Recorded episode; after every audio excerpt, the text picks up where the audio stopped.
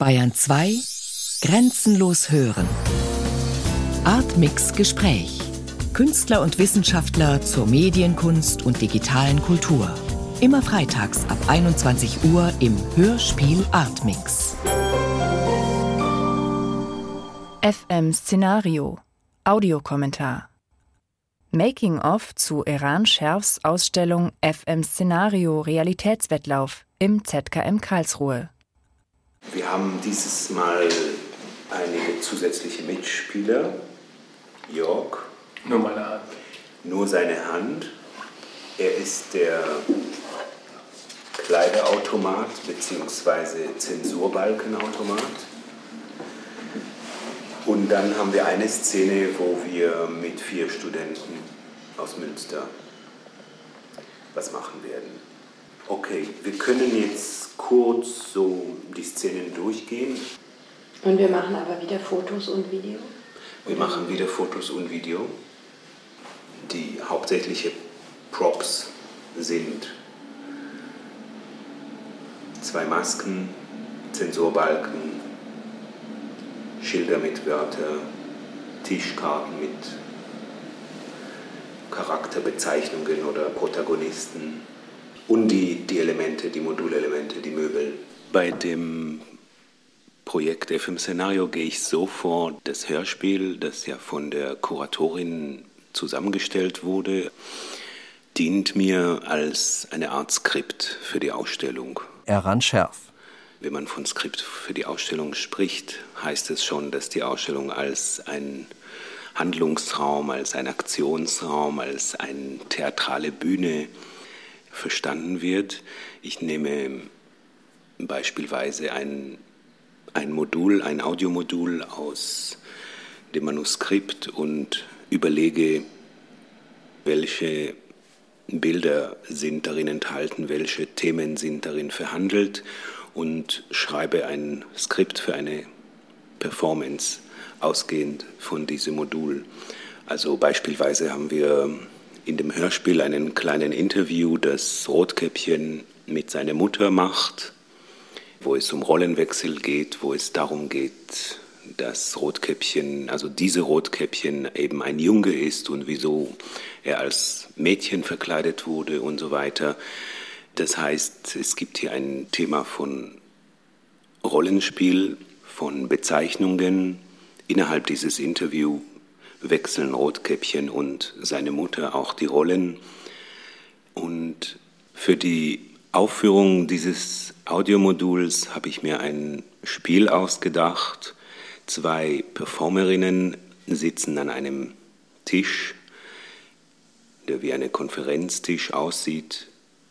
Vor jeder von ihnen ist aber nicht ihr Namensschild, sondern ein Stapel von Namensschilder mit den Namen bzw. Bezeichnungen aller Charaktere in dieser Geschichte. Rotkäppchen, Mutter, Großmutter, Junge, Mädchen, falsche Großmutter und ein leeres Schild.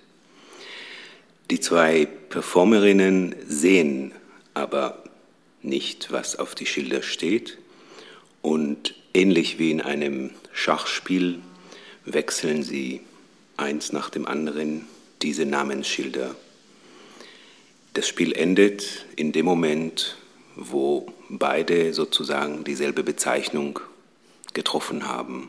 Das ist jetzt nur so ein Beispiel und wichtig dabei ist, Bezeichnungen sind immer von jemand gegeben und jemand zugeschrieben.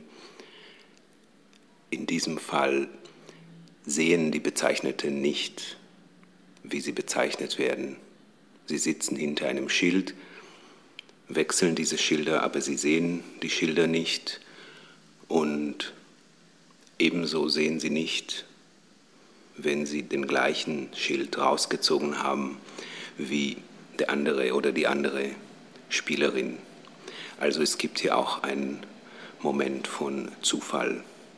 Und das ist sehr wichtig für alle diese Aufführungen, die im Ausstellungsraum stattfinden. Sie gehen von einem Text aus, die Texte sind sowieso fürs Radio geschrieben, das heißt, sie sind nie so gemeint, dass man Bilder dazu braucht. Das heißt, die Aufführungen übersetzen die Texte in Bilder, dabei aber schreiben sie die Geschichten fort.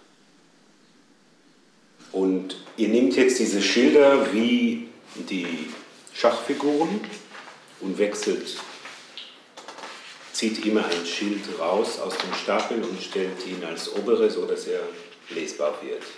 Das heißt, ihr ändert ständig eure Bezeichnung, ohne dass ihr wisst, welche das ist. Mhm.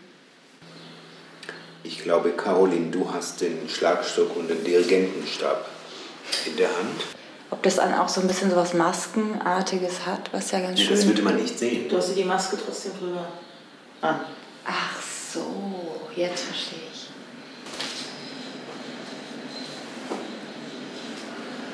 Ich weiß nicht, ob man das merkt oder nicht, aber ich habe versucht, so das Verhältnis von Regel und Zufall und Spiel und so weiter, so gut es geht, klar zu, zu gestalten. Mhm. Und da wollte ich, dass die eine von euch mehr so eine kontinuierliche Wechselbewegung hat und die andere mehr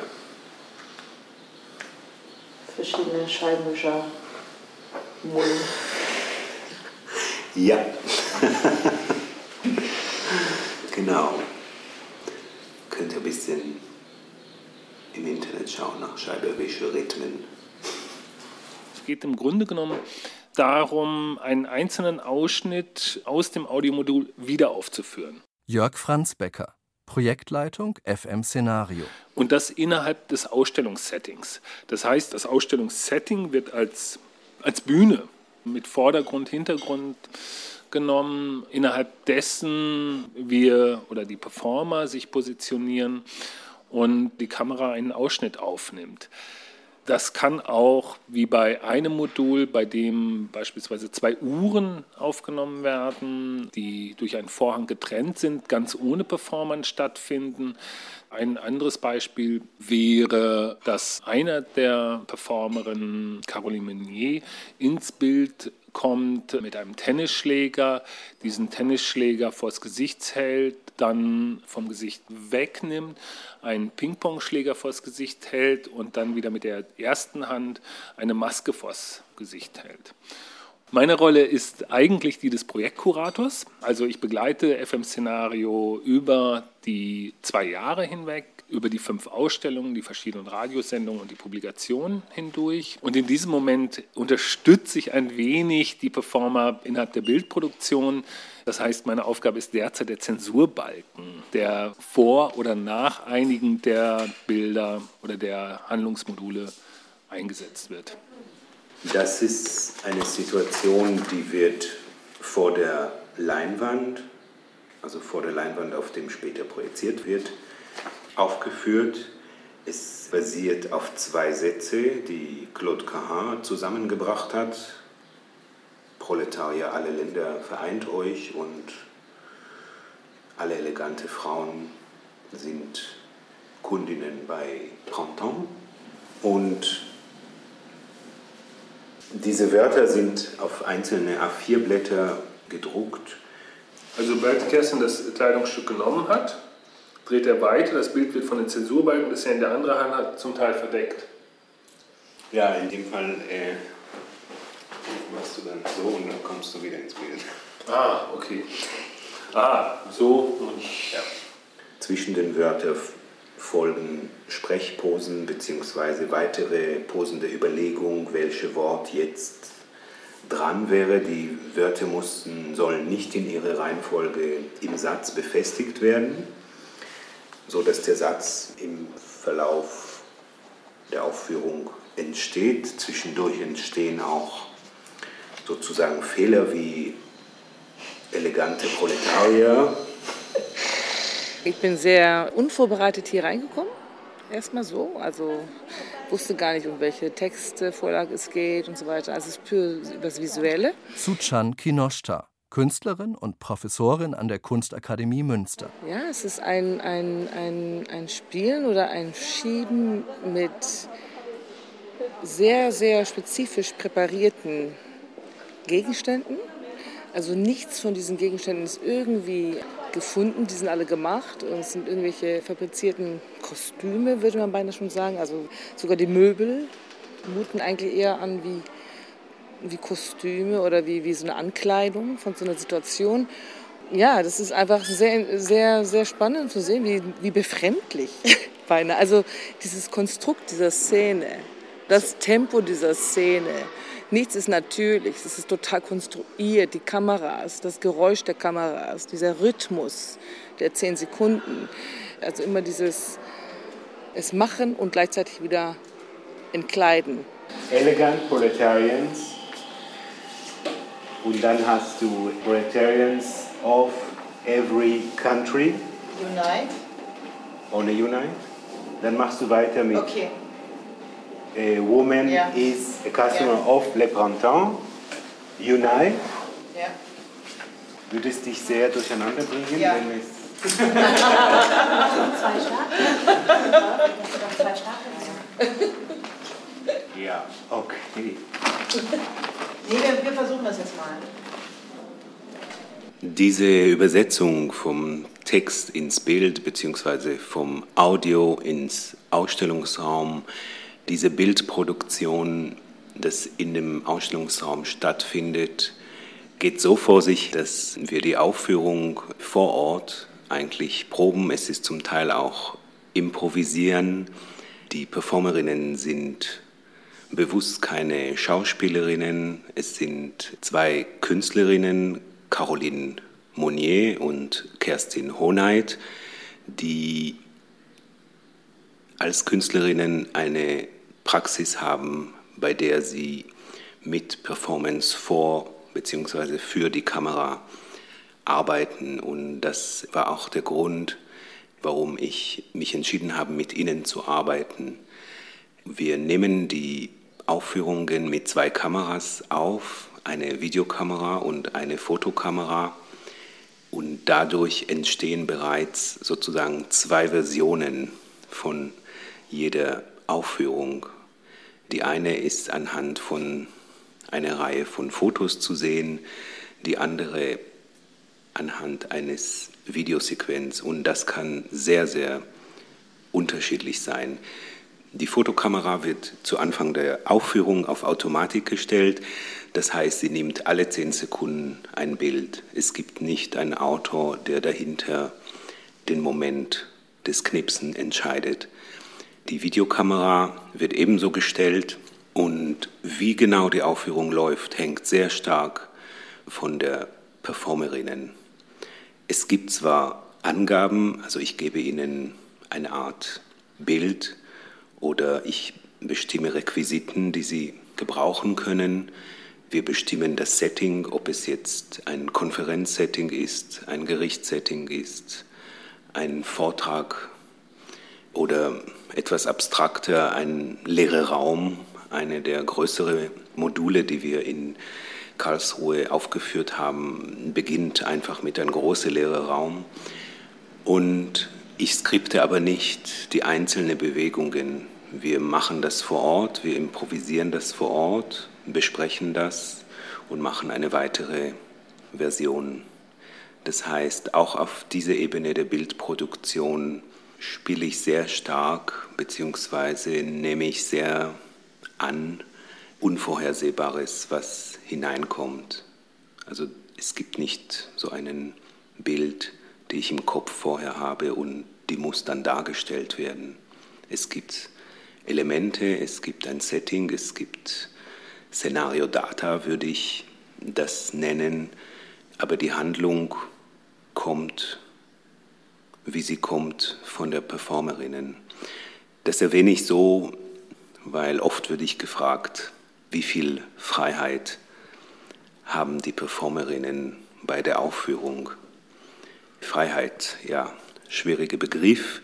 Ich glaube nicht, dass es sowas wie Freiheit für sich gibt. Es gibt immer die Möglichkeit, sich Freiräume innerhalb bestimmter Bedingungen zu schaffen und das ist eben auch bei diesen Aufführungen. Es gibt ein bestimmtes Setting, das heißt, es gibt Potenziale für die Herstellung eines Bildes, eine Handlung und die Potenziale werden genutzt oder verworfen oder erweitert.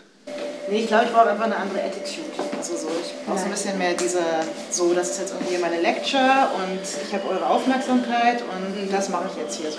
Und du weißt, dass du cool bist. Ich weiß, dass ich cool bin, ja. Okay, läuft. Moment. Ja, gut.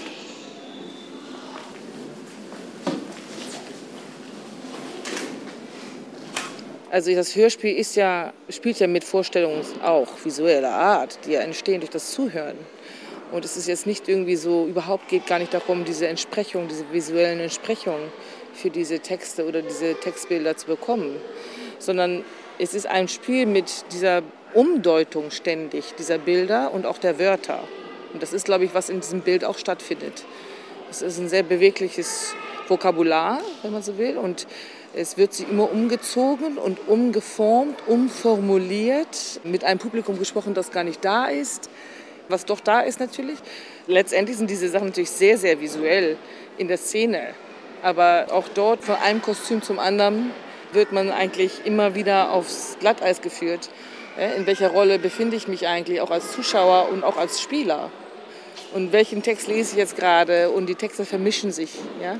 Die Bedeutung verändert sich dadurch, dass man einfach ein Wort umklebt und solche Sachen. Also es sind so ganz, ganz einfache, ganz einfache Requisiten, die aber die Bedeutung kippen lässt, ja? in welcher Rolle man gerade ist und so, welche Geschichte man gerade erzählt.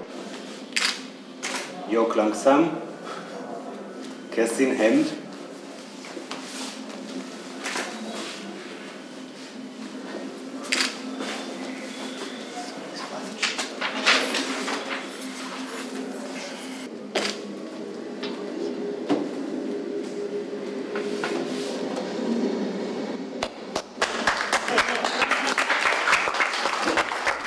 Was mich bei dieser Inszenierungsmethode, kann man vielleicht sagen, interessiert, ist zum einen das Verhältnis Text und Bild.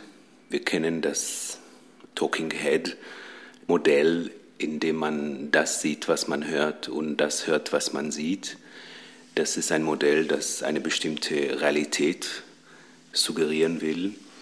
Was mich interessiert, ist eigentlich eine Realität, die zwischen Text und Bild sich lokalisiert. Ich glaube, dass es äh, gerade in, im Anbetracht dieses Phänomen von Bildbanken und Stock-Footage, Websites, wichtig zu überlegen, was macht ein Bild mit einem Text und umgekehrt. Das heißt, wenn man vor diese Video oder Fotos oder Bilder mit dem Skript stehen würde und überlegen würde, ja, was sehe ich da und was lese ich da, man würde nicht wirklich eine Entsprechung finden.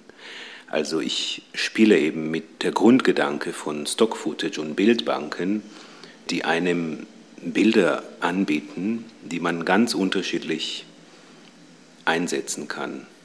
Und ich habe verschiedene Internetrecherchen in dieser Hinsicht auch gemacht, zum Beispiel ein Bild verfolgt, die aus einem Datenbank kommt, in welche Websites, zu welche Kontexte dieses Bild auftaucht.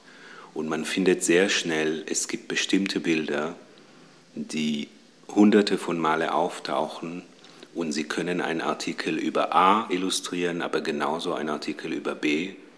Das heißt, das Bild stellt nicht dar, was es darstellt.